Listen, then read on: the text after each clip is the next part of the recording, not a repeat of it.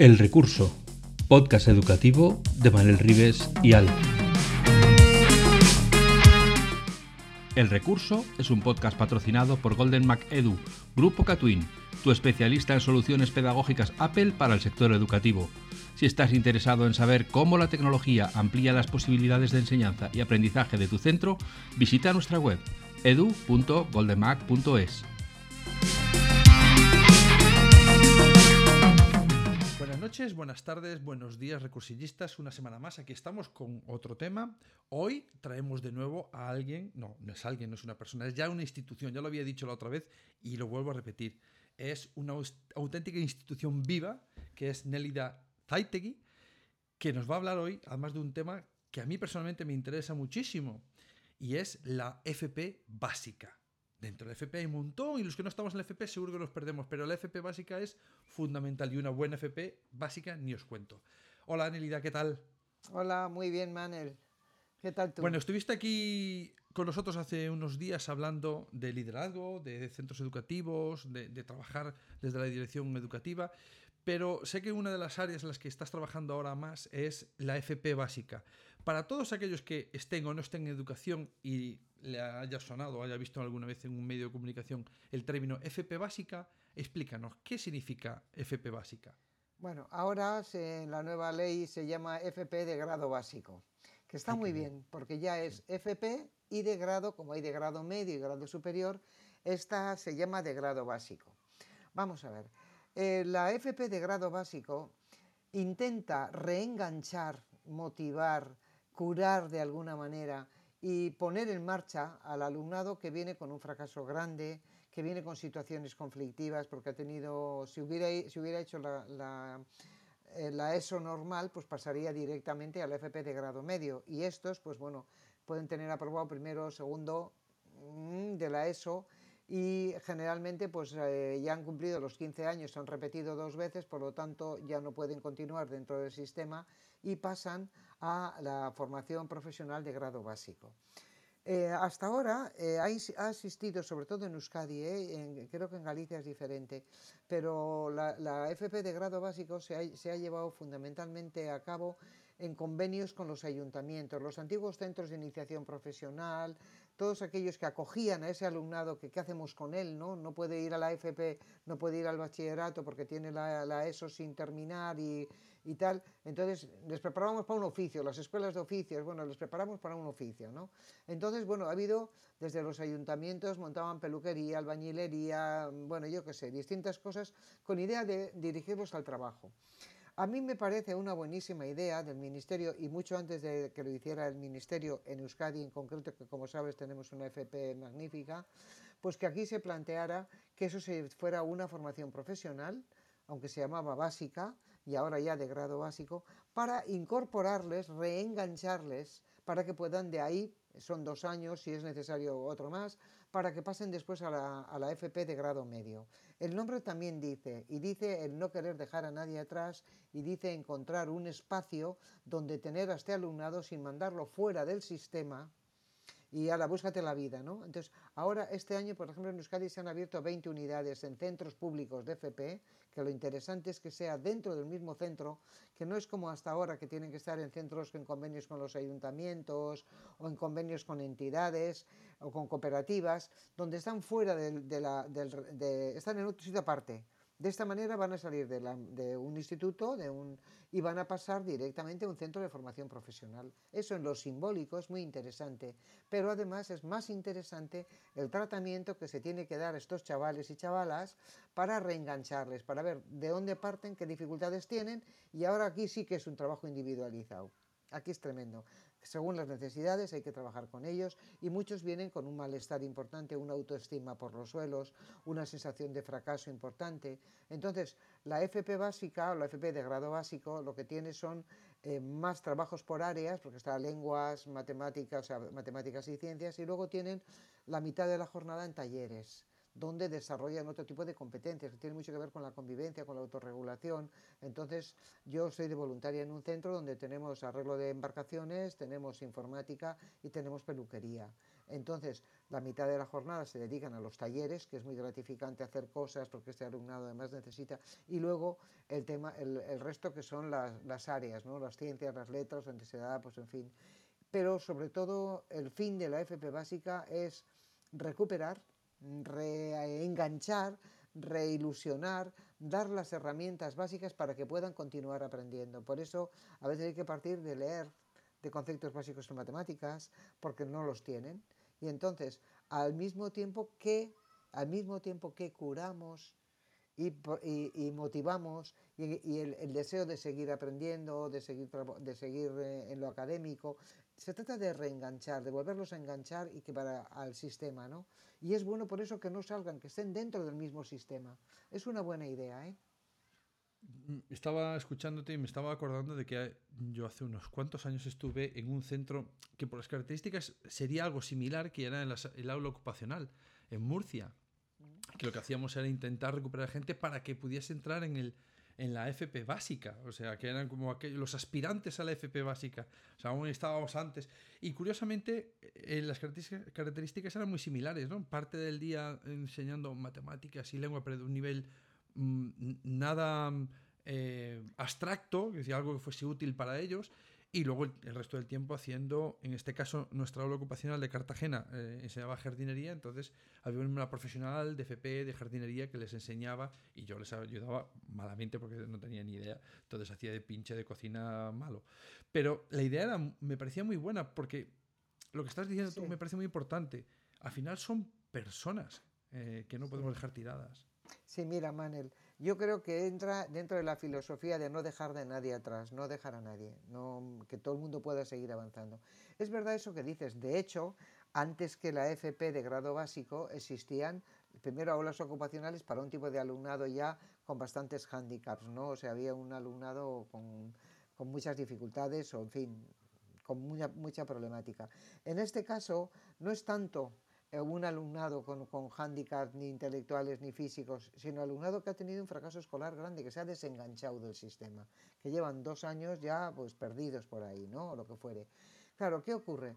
El tema de este alumnado requiere, por una, por una parte, trabajar mucho la autoestima, que empiezan a sentirse valiosos, que ellos pueden hacer cosas. Después, es recuperar hábitos de trabajo, que igual no los han tenido y si los han tenido los han perdido hace mucho.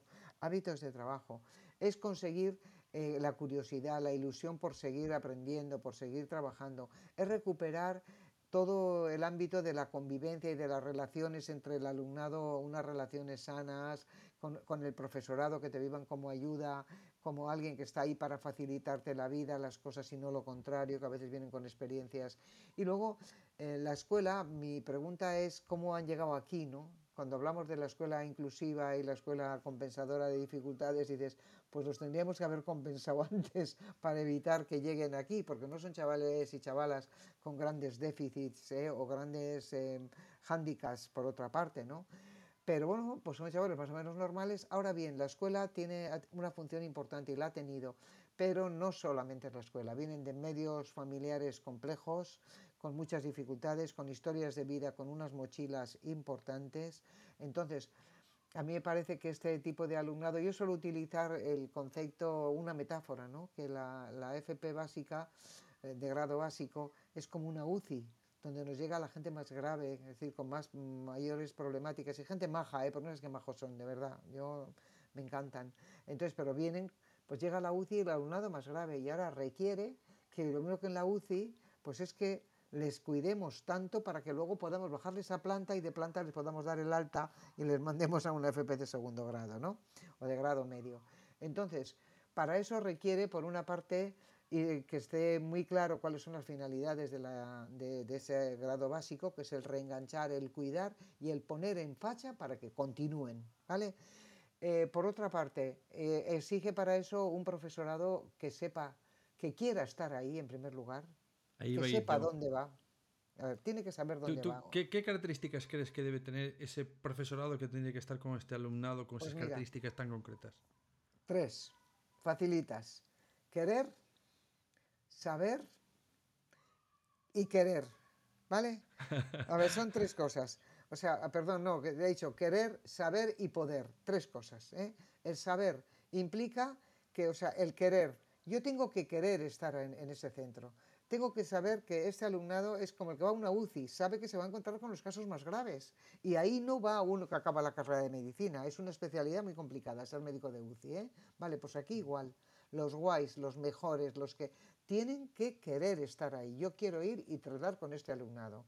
Porque si no es así, en dos días no puedo más, voy a ir con los... bueno, mm, querer. Primero Las expectativas también diferentes de una persona que no sabe que va a la UCI y piensa que va a curar constipados. no... Eso es, exacto.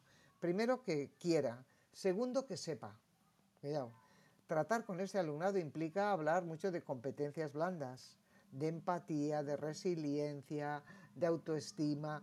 Tengo que saber. Tengo que saber además que metodológicamente este alumnado requiere unas metodologías muy activas, muy de, enseñarles a pensar, muy de, de ir a lo básico, a lo fundamental, a recuperar las ganas y la curiosidad. Tiene que saber, ¿vale? Y luego tiene que poder. Y el poder implica las condiciones en que tiene que hacerse esto. Primero, con un horario en condiciones, con un sueldo en condiciones, porque realmente el médico de la UCI cobra bastante más que cualquier otro médico. ¿eh? Entonces aquí habría que decir, puede, pero sobre todo es una formación continua, un cuidado por parte de la administración hasta, hacia este profesorado, un reconocimiento social porque hacen una labor social increíble. Entonces yo creo que si me pides un profe que quiera, que sepa, que sepa y finalmente que, que eso, que, pueda. que pueda, que tenga las condiciones tanto laborales como, como de todo tipo, porque mira, ahora mismo si van a la pública, estos 20 de unidades que se acaban de crear en Euskadi, pues estupendo, van a ganar como cualquier profesor de esto, pero en, en, los centros que yo conozco algunos que dependen de ayuntamientos, que las gestionan empresas y que no sé qué, pues ganan bastante menos y con un horario y unas condiciones que no son, no son las que yo pondría para este profesorado. Por eso yo creo es muy bonito que lo haya hecho el propio departamento y lo hayan colocado en la pública, porque es asumir la responsabilidad de mm. este alumnado que es nuestro, porque es nuestro. Y nosotros hemos, quizá no lo hemos sabido atender antes, no hemos podido, lo que quieras, pero ahora hay que darles la oportunidad, porque claro, son grupos muy pequeños, son grupos de 13, 15 como mucho el máximo, y claro, ahora requiere que cuidemos el, profesorado, sobre todo el profesorado, los recursos. Mira, en Galicia yo sé que hay una persona, Marta, que una mujer que me parece estupenda, que lleva todo el tema de las relaciones con la gente de, FP de grado básico y se encarga, habla con, los con el profesorado, les monta jornadas, tiene una relación continua con estas personas, ¿no? con las que porque sabe que es un profesorado que hay que mimar, porque está, mm. es un profesorado de riesgo. Sí, es quizás una tarea muy, muy dura. Eh, cuando salen adelante es muy reconfortante, pero es emocionalmente también es muy duro. Y hay que tener personas también que, que sepan lidiar con esas situaciones, supongo. Que quieran. Eh, que quieran, que quieran aunque, aunque, sea duro, lo asumen y es parte de su día a día y no, no, no lucha contra eso. Em, unas características eh, administrativas para que este alumnado pueda acceder. ¿Qué, ¿Qué, tendría que hacer este alumnado para poder acceder a este tipo de FP de grado básico. Vamos a ver, ¿Hay algunas características? Sí, no, bueno, lo que, los que llegan es alumnado que no ha terminado la ESO, que ha cumplido ya los 15 años, que no puede repetir más y que eh, sin graduado no puede pasar a la, es que no ha cursado, no ha cursado la, la porque vos ha sacado en segundo. O, ha estado en tercero pero no ha aprobado. Pero no se selecciona al alumnado. Quiero decir, si, hay, grupos de 15 y hay 35, eh, ¿qué se montan? Pues, ¿Dos grupos? No, no, no, claro, dos grupos. Vale. Porque hay, hay, mucha oferta, en Euskadi hay mucha oferta, porque además de la que ya existía, esta que te decía que depende de los ayuntamientos, Cristao Escola, cooperativas como, bueno, hay un Peñascal hace una labor tremenda en eso, todos los MENAS, todos pasan por ahí, es decir, hay muchas, están los de Berristu, los de Axis, cosas em, religiosas o pseudo, pero con un compromiso social muy importante que son quienes lo están haciendo hasta ahora, y luego los ayuntamientos ¿eh? que transformaron aquellos centros de aprendizaje de tareas o de, de esto, pues los han reconvertido en centros de formación profesional de grado básico. Pero el hecho de que sea la administración quien lo asuma a mí me parece muy importante porque esa es la inclusión de verdad. ¿Me entiendes? Entonces no hay problema de matrícula y me imagino que si hay mucha matrícula se abrirán nuevas unidades. Lo que tenemos que intentar es que no haya matrícula, que se curen eh, antes. cuanto menos haya, más éxito para el sistema. Exactamente, es, así, es así, es así. Y luego me preguntabas qué condiciones, ¿no? Pues bueno, yo creo que condiciones... En primer lugar hay que elegir. hay que elegir a este profesorado. De verdad hay que elegirlo. O sea, no me vale que a ti te pille cerca de casa una, una escuela de este tipo y digas, uy, qué bien, que me pido este centro. No, no, no, no. Yo, mi opinión, ¿eh? ya sé que igual es un poco... Mm, ya vale de, que todo el mundo vale para todo, que cada uno puede elegir lo que no, no vales o no vales. Entonces yo para mí, para mí, si mi opinión es que la gente, eh, estas plazas se oferten como plazas eh, singulares, que es una plaza singular, como se ofertan otras especialidades, es decir, las que sean, me da igual, que la inspección es una plaza singular. Bueno, pues esta es una plaza singular y con un componente social y de, influencia social importantísima y de justicia social además, ¿no? Entonces, se ofertan y yo, yo creo que la gente tiene que decir, mira, yo quiero ir ahí, pero ese quiero ir ahí me lo vas a poner justificadito, con una memoria de cuatro folios, ¿eh? nada de papeleo raro. ¿Por qué eliges esta escuela? La elijo, quiero esta escuela por esto, por esto, me siento capacitado por esto, por esto, y mi planteamiento en esta escuela es este, este y este una entrevista, porque hay que empezar a entrevistar a la gente y a elegir, porque no tenemos por qué valer todos para todo, pero para este caso es una UCI y necesitamos gente muy especial porque el daño que se les puede hacer si no se les atiende bien es que se mueran. Vale, que los perdamos, entonces no los podemos perder. Y ahí, ahora entras y vienes en comisión de servicios, plaza singular, te vas a quedar aquí el tiempo que sea, mientras todo vaya bien y no haya problemas, y luego haber que hacer un seguimiento de esas unidades. Hay que apoyar mucho con el profesorado, formación, cualquier dificultad, que siempre se, sientan respaldados, que están haciendo una labor social importante. Mira, este tipo de alumnado, si no lo hiciéramos por justicia social, que es por lo que hay que hacerlo, ¿eh? porque tienen derecho ¿eh? a, ser atendidos en función de sus dificultades, habría que hacerlo por sentido común y por pasta. Fíjate, mira lo que te voy a decir. ¿eh? Eh, yo sé por dónde vas a ir y creo que eh, a los que estén pensando, justicia social, no, está bien de sacar.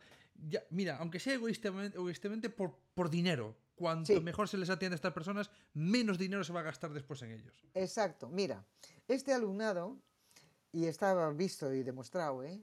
Cuando, si no, se, no acceden a una FP de segundo grado y no esto, aquí por lo menos, ¿eh? con 18 años van a ser sujetos Mm. de todo tipo de ayudas sociales, la RGI, ayudas de emergencia, pa, dinerazo.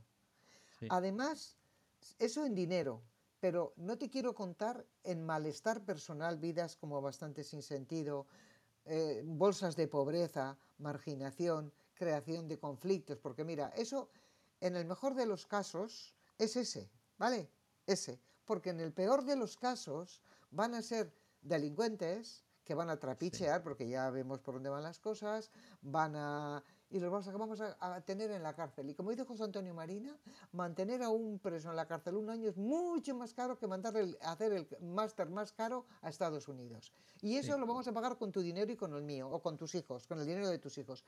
Y una sociedad, esta es la mejor inversión que se puede hacer. Si yo invierto ahora en formar a esta gente, voy a generar bienestar social, personal, social, vidas con sentido, voy a propiciar un trabajo y una posibilidad de vida, ¿vale? Y eso implica que rompemos bolsas de pobreza, que volvemos a incluir, esa es la inclusión de verdad, porque la inclusión tiene que ver con posibilidades de vida digna y de un empleo en condiciones, que haya que dedicar dos, tres, cuatro años, me da lo mismo, vamos a ahorrar dinero, yo lo tengo clarísimo, si tuviera que decir mira, económicamente invierte en esto porque lo vas a pagar luego siete veces más y para toda la vida y con mucho malestar y mucho problema social también. ¿eh? Y muchos problemas que van a derivarse después de ahí.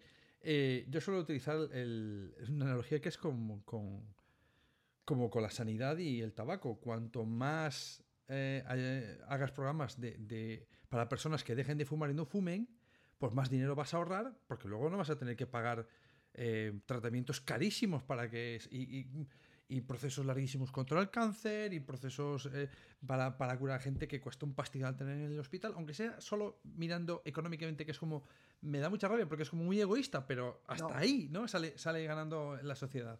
Y luego está la parte realmente vital de sacar a estas personas de una situación que es muy complicada, porque claro, nosotros lo vemos, yo siempre digo que nosotros lo vemos desde una altura moral de yo tengo mi, vida resuelta. Eh, y entonces puedo dar consejos eh, a los de... Nosotros no hemos vivido esa mochila, no, como se dicen los ingleses, no has vivido en sus zapatos, no has estado en sus zapatos y no sabe lo que ha sido su vida. Y son vidas muy, yo recuerdo cuando estaba en esa aula ocupacional, son vidas muy, muy difíciles que yo siempre me preguntaba, ¡buah! no sé cómo habría salido yo en esa situación. Seguramente 20 veces peor. Así que yo creo que sí que es muy... Lo que pasa es que eh, hay términos que parece que se están ligando como a cierto contexto político, a cierto lateralismo, como de justicia social. Y sin embargo, lo que creo es buscar, como decías tú la otra vez que, hablamos, eh, buscar la excelencia en cada uno. Con las situaciones y las, y las mochilas que traiga cada uno, pues ayudarle donde se pueda para que llegue lo más alto que pueda. Y esto es una situación para ayudar a esa gente. Y te voy a decir una cosa más, Manel. ¿eh?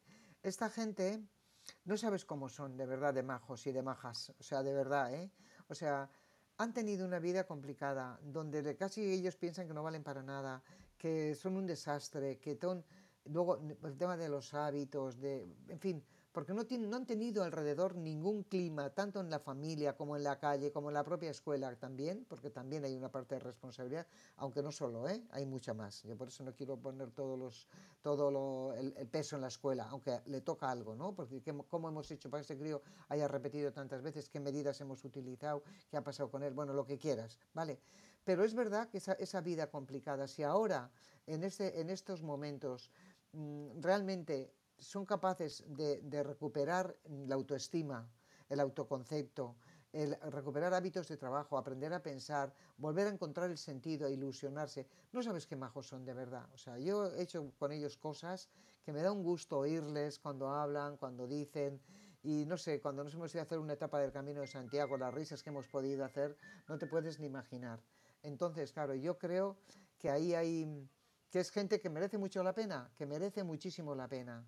Una pregunta. dime. Una pregunta. Em, eh, hasta donde tú sabes, em, ¿existe alguna figura dentro de, ese organigrama o dentro de los centros que tenga mayor preparación en cuanto a lo que tú hablabas antes de las soft skills o las habilidades blandas o, de, basadas en la personalidad? O, crees que debería haberla? ¿O con los docentes mm, sería suficiente? Vamos a ver, mira. Yo después de la pandemia en mi centro hubo tuvimos muchos problemas de intentos de suicidios, autolesiones, consumos, bueno, todo, ¿no? Y la primera cosa yo hacía un poco ese papel de orientadora, porque al final lo mío era iba por ahí, ¿no? Pero yo me planteaba si no tendríamos que tener a alguien de salud mental pero es verdad, luego dándole vueltas dices, pues igual no, pero sí tenemos que tener una relación muy directa con un psiquiatra a mano al que le puedas llamar en cualquier momento para decir, oye, ¿qué hago con este caso? Porque yo me he encontrado con casos en los que no tenía ni idea qué hacer y además con cierta angustia de ver, ¿no? Eh, yo he tirado de amigas psiquiatras, de amigos, oye, llamo por teléfono, oye, échame una mano, por favor, ¿qué hago con este crío que está pasando esto, esto y esto? No, pues a ver, la mayoría están en manos de psiquiatra, o sea, de, están en tratamiento, el que no es hiperactivo es, tiene un déficit de atención, el que no, yo qué sé, porque aquí medicamos y ponemos etiquetas a todo correr, pero no resolvemos nada, porque alguien que me dice que tiene un déficit de atención o hiperactividad desde los 7 años, tiene 15 y está peor, tengo que decir, a ver, ¿qué ha pasado aquí? Porque Mira, que es que hay cosas que es el propio sistema también, ¿eh? el que, del que tenemos que hablar y hay que hablar en serio de todo esto. Entonces, yo creo que en los centros, si el profesorado está, por eso digo que hay que cuidarle y hay que formarle mucho, porque los 14, los 12, los que tengas en clase, cada uno es un mundo y cada uno con un... Entonces hay que prepararles muy bien y tiene que tener alguien de referencia a quien echar una mano. Oye, ¿qué hago con este crío en este momento? Mira, ha pasado esto. Y no puedo ir tampoco porque ellos están muy acostumbrados a, esa, esa justicia retributiva de la haces, la pagas. ¿No sabes? Entonces tú la haces y la pagas. Y dices, no, la haces, ¿qué ha pasado aquí? Porque claro, nosotros estamos trabajando desde toda una filosofía restaurativa que es que cuando alguien hace algo, y te juro que hacen cada cosa que ni te imaginas, o sea, porque las lían, ¿eh? O sea, no vayas a pensar que son angelitos. Desde robos hasta peleas, hemos tenido de todo. Porque es que un alumnado que viene muy, muy mal, o sea, muy... Entonces, es que tampoco se, va, se van a curar, por decirlo de una manera fácil. Entonces, claro, no, no, y que es, el tratamiento. O sea, nadie entra a la UCI y dice en dos días te doy ir para casa. No, no, hay rehabilitación, hay no sé qué. Esto es un proceso largo. Pero a lo que iba, cuando hay un problema, que nosotros estamos trabajando desde lo restaurativo, es el analizar qué ha pasado, cuéntame qué pasó, y te cuentan, ta, ¿Cómo lo ves ahora, presente? Eh, el ayudar a reflexionar, a pensar cómo solucionamos esto de aquí en adelante, el futuro, y cómo se toman medidas. Y que aprendan a tener eso que se llama el desarrollo moral, de me hago responsable de mis actos, pero cómo lo voy corrigiendo y cómo voy trabajando. Eso es un trabajo lento, despacio, no sé qué, pero por eso aquí hace falta una, un personal muy bueno, muy seleccionado. Y luego, eso sí, puede que en el centro no venga mal, pues tener, o por lo menos, no sé si una persona como de plantilla, porque tampoco sé, pero al menos una referencia y una relación con salud mental para casos urgentes también tiene que, tiene que haber. Incluso un orientador, psicólogo que sepa yo, ¿qué quieres que te cuente? No me atrevo a plantearlo como una necesidad, o sea, como no sé qué, pero sí que es verdad que no vendría mal el, contar con eso, ¿no? Y sobre todo el, profesorado. y una relación con la inspección muy, muy de par en par, ¿no? Yo recuerdo cuando estaba en esa aula ocupacional, eh, la inspección era muy consciente de que nos tenían que dejar mucha manga ancha para trabajar con este alumnado que era muy, muy complejo, porque no se podía ni exigir, recuerdo que estaba la 11 y bueno, no se, iba, no se iba a exigir los estándares porque no tenía ningún sentido. Ya, si, si cumplían con los estándares ya no estarían aquí. Entonces, eh, ya partiendo de esa base, esa, esa necesidad de, de, conectar con la inspección, em, ¿cómo la ves tú? ¿En qué sentido podría... ¿Cómo se te ocurre a ti montar ese... Eh, sí, eh, mira, te digo, esa mesa redonda? porque es algo que lo he pensado y hasta lo he propuesto, o sea que lo conozco. Mira, yo creo que hay dos cosas. Mira, primero, tiene que haber una dirección en los centros, que son, suelen ser centros pequeños, ¿eh? pero tiene que haber una dirección con un liderazgo importante y un liderazgo para la justicia social fundamentalmente y pedagógico, porque este, alumnado necesita una metodología totalmente distinta y un, un currículum totalmente distinto. Tienen que, hay que darles únicamente el currículum significativo que les posibilite seguir aprendiendo. Déjateme de historias, que sí, una buena lectura, un buen cálculo y sobre todo el gusto por aprender y la curiosidad. Y entonces de ahí, más que un currículum de tienen que saber los romanos y los griegos, y que no, que no se trata de eso, se trata de que entiendan bien un texto, hagan un buen comentario, pero pensado, reflexionado, un buen vocabulario, que lean, bueno, en fin, esas cosas básicas tienen que, lo que hay que trabajar, por lo tanto, el currículum hay que hacer un currículum para cada uno, porque cada uno, cada una tiene, viene de un punto diferente. De ahí el diseño universal de aprendizaje, eso que dice tanto Coral Elizondo, pues puede ser mm. un tema interesantísimo para este tipo de alumnado. La inspección tiene que saber también lo que se trae entre manos. Es decir, yo no, me vale igual el, eh, yo qué sé, eh, lo que le puedo pedir a un médico de medicina familiar, o sea, un médico de familia, que a lo que puedo pedir en una UCI. O sea, un día en la UCI vale medio millón de pesetas eh, por persona que está allí, por la tecnología, los cuidados, los médicos.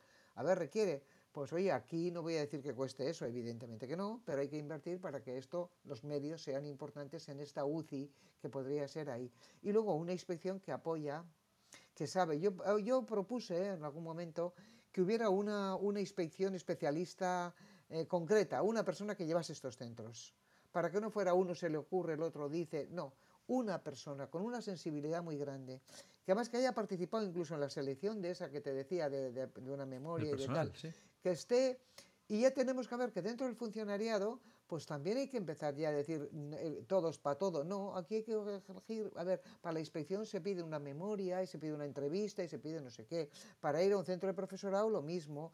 Y para ir a plazas de, alto, de alta complejidad como estas, pues lo mismo, porque es lo mismo. Y hace falta otro perfil, pero un perfil concreto. Y también aquí haría falta una inspección en con el mismo perfil, con el mismo perfil. Igual que la dirección tiene que tener el mismo perfil y saber qué está liderando y cuál es lo que tiene que plantearse de esos tres tipos de liderazgo que hablábamos el otro día, desde la justicia social, estoy para sacar adelante a cada, todos y cada una de estas, ¿vale? Estoy para mover todo el currículum en la falta que haga la metodología y la evaluación absolutamente diferente que sea, ¿vale? Y eso lo tengo que hacer con mi equipo, porque desde luego o el equipo lo cree y es de todos o de lo contrario, cada uno irá por un lado. Por lo tanto, esos tres liderazgos en los centros de FP de grado básico es fundamental. Mira, te estaba escuchando y se me venía a la cabeza una situación, mm, no es igual, pero a, mí se me hace cierto paralelismo mental y es las aulas hospitalarias de los niños que están en, procesos, estoy pensando en procesos oncológicos infantiles que son muy duros, porque oncología infantil, ya oncología es duro, pero y, pediátrica ya multiplicas por X. es tremendamente duro para el que lo padece y para toda la familia, porque es un niño o una, niña. Y sin embargo, eh, hace años habían montado con unos compañeros pues todo un aula eh, hospitalaria para estos niños con esta casuística concreta que son los niños que no podían ir al aula hospitalaria que ya existía en el hospital, sino que tenían que estar apartados porque tenían quimioterapia, porque tenían unas situaciones muy, muy difíciles. Y sin embargo me estaba encontrando con situaciones en las que se les los mismos estándares, mandaban los mismos exámenes, y decías, mm, ¿vosotros no creéis que ya está pasando bastante esta criatura con lo que está pasando? Como para que le mandemos que estudie el tema 5 y que haga el examen con, y devuelve el examen a ver si lo aprueba. El, al chaval le va a dar, por decir otra cosa, le va a dar igual aprobar o no aprobar el examen tiene un examen vital mucho más duro que, que pasar. Y digo yo, si, si no hacemos eso que estás diciendo tú, tengo la sensación de que puede ocurrir lo mismo, ¿no? Porque eso que estás diciendo me parece los pilares básicos. Y si no se cumplen, llegaríamos a la misma solución. Gente que la va a llegar allí a dar unos exámenes de unos estándares que tiene que cumplir en matemáticas, que, que, lo primero que se nos salta a la cabeza es, chicos, si cumplieran estos exámenes no estarían aquí en esta aula, estarían en una aula de la ESO perfectamente eh, comprometidos con su aprendizaje y no lo pueden estar por muchas cosas de su vida. No vamos a decir que aquí la, escuela es la culpable, pero tiene su parcelita de culpabilidad, que tampoco se trata de decir que somos unos. Sí, bueno, a mí me gusta la palabra culpabilidad, a mí me gusta responsabilidad. responsabilidad ¿eh? Sí, Ahí somos responsables, vamos. Sí, sí, eh, mejor. en fin.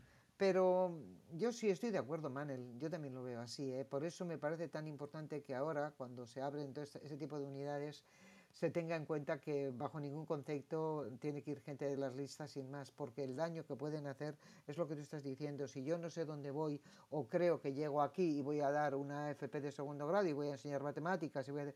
No, no, no, no, es que vas a trabajar con ese tipo de alumnado que requiere una sensibilidad diferente, que requiere una metodología diferente, que aquí cada uno, cada una es diferente y cada uno, cada una necesita una cosa diferente. Es como si alguien fuera a la UCI y pretendiera poner a todos la misma medicación y el mismo todo. No diría que los matas, que te cargas la mitad. Entonces, aquí pasaría igual. Fíjate, la experiencia nos dice, hablando con una directora catalana que me parece una mujer increíblemente comprometida, me contaba que en, había, creado un aula de, de, FP básica en su centro. Ella daba cuatro horas a la semana, la directora, ¿eh? de un centro más muy potente de formación profesional. Y cuando se ofreció, dijo: Pues muy bien, estupendo. Oye, mira, es mm, hacer el tránsito, que vengan al grado básico aquí, luego ya continúan y tal. Además, ya están dentro del propio centro, que eso también da sentido de pertenencia y bueno, mejor.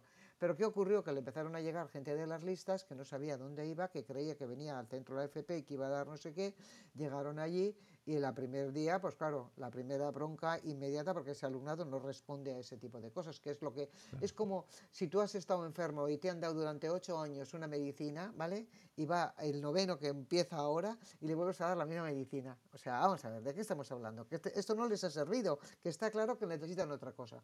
¿Qué ocurría? Me contaba la directora.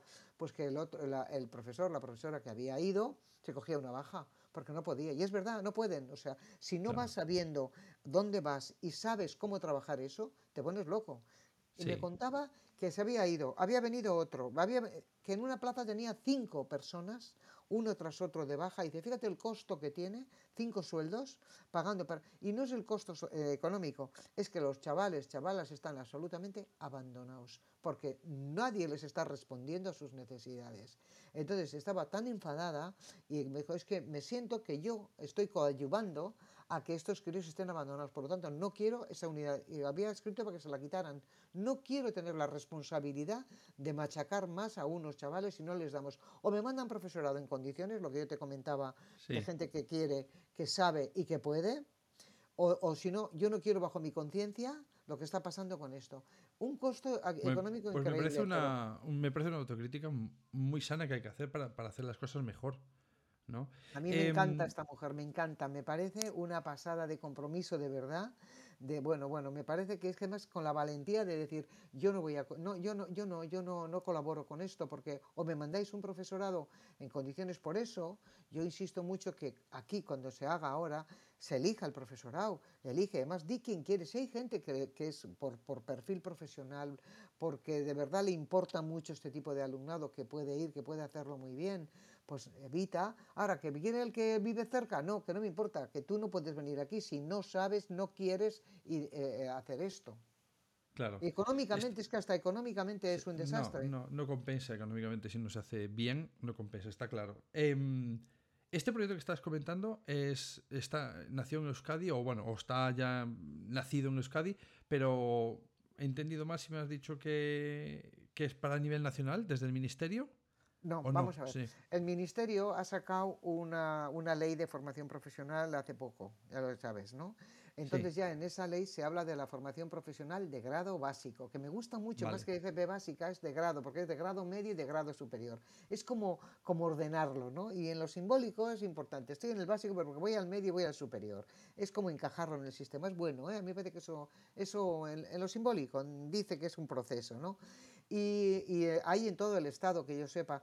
Eh, en Euskadi siempre ha habido mucha, mucha desde los ayuntamientos, desde mm, entidades, o sea, las cooperativas, por ejemplo, el caso de Peñascales es paradigmático, llevan mil años trabajando con todos los MENAS, con todo el alumnado más y haciendo maravillas, la verdad es que trabajando muy bien, o los de Axis que también han trabajado muy bien, o Berristu, o sea, hay gente la propia FERE, o sea, la propia Cristao Escola, que es la FERE en Euskadi, ¿no? tiene también centros de estos. Entonces, siempre ha habido, y los ayuntamientos han hecho un esfuerzo, pero aquí en la margen izquierda donde yo vivo, Sestao, Santurce, Portugalete, Baracaldo, todos los ayuntamientos montaban estas aulas de, iniciación profesional, pues era una manera de este, este alumnado darles algún tipo de respuesta para que salieran con una formación básica para el trabajo. Lo que pasa es que ahora nos planteamos no solo el trabajo, que en fin, pues si no van a continuar, que tengan una cierta cualificación, ¿no? pero sobre todo lo que queremos es reengancharles, porque es una pena dejarles pues con 17 años, 18 en la calle, que es verdad que tienen edad de trabajar, pero qué oportunidades de, empleo pueden tener o cómo lo que queremos es reengancharles para que entren al sistema, ¿no? que yo creo que es lo que tenemos que hacer. Curiosamente que hace poco estuve dando formación en un centro de FP, eh, algo similar me estaba contando los compañeros de FP que me decían, eh, necesitamos em, recursos y necesitamos formación para toda FP, correcto, pero en FP básica necesitamos mucho más. Porque ellos mismos lo decían, de que necesitamos mucho más de metodología, mucho más em, acercamiento diferente, conocer cómo poder arrastrar diferentes, diferentes personas, diferentes personalidades, diferentes necesidades, porque ellos mismos se dan cuenta de que con lo que tenemos no, no nos llega. Eh, y vemos que los, que los chavales que llegan por, esa, por ese lado vienen muy tocados y es, no puedes entrar en el aula como si entrases en ciclo superior. Y a raíz de todo esto estaba pensando, no sé si en la nueva ley está, se establece algún cambio, pero hace poco, eh, buscando para, para alguien soluciones de FP, me di cuenta, bueno, más bien me di cuenta, me lo dijeron, de que en el ciclo superior de FP el 70% de las plazas se, le reserva para la gente que viene a bachillerato. El 20% para los que vienen de la misma familia de ciclo medio y el 10% para otras familias. Y yo pensaba y decía, no, no puede ser verdad.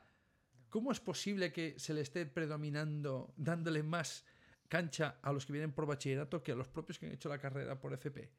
No, no, tiene mucho sentido, ¿no? No, no, a ver, yo, Manel, desconozco ese dato, ¿eh? o sea, no, no, no sé cómo está pero lo que yo sí que creo que son prioritarios es luego aquí, nosotros tenemos una FP de muchos años, con mucho, además muy, muy unida al tema de las empresas, porque se lleva todo la información dual, que ya se van trabajando. El primer año es, es eh, pero el segundo es trabajar y, formación y cobrando un sueldo. O sea, ahí yo creo que lo tienen muy bien planificado.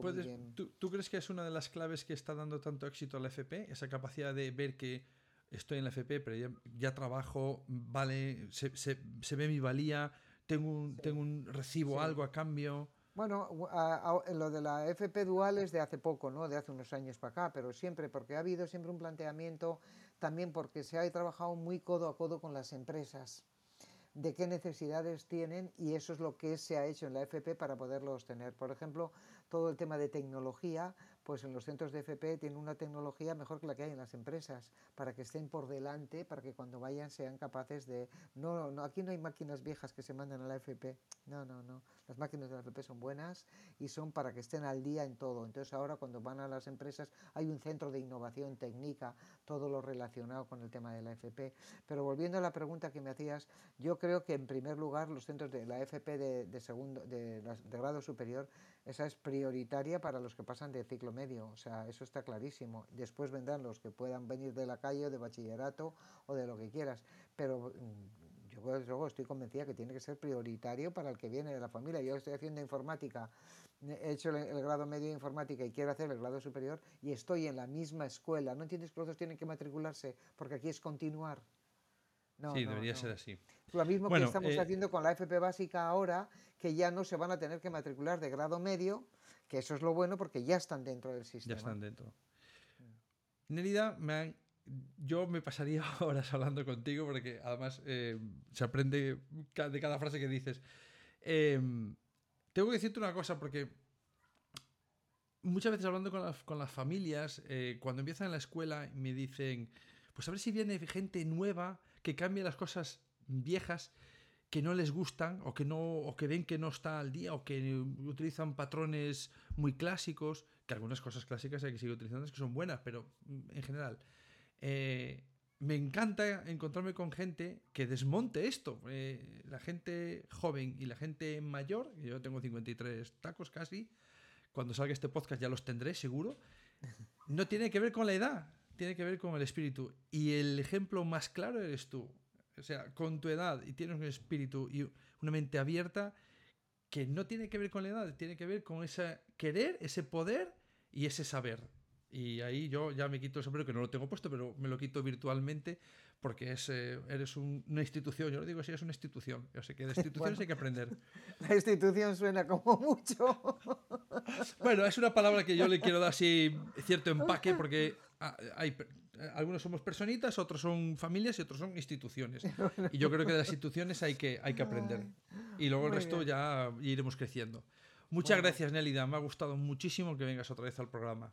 Bueno, gracias a ti, Manel, Manel, cuando quieras, ya sabes, yo encantada. En lo que sea hablar de educación siempre me gusta, o sea que de lo que Se nota mucho. ¿eh? Se nota mucho. Muchas gracias, Manel. Podcast patrocinado por Golden Mac Edu, Grupo Catwin, tu especialista en soluciones pedagógicas Apple para el sector educativo. Si estás interesado en saber cómo la tecnología amplía las posibilidades de enseñanza y aprendizaje de tu centro, visita nuestra web edu.goldenmac.es.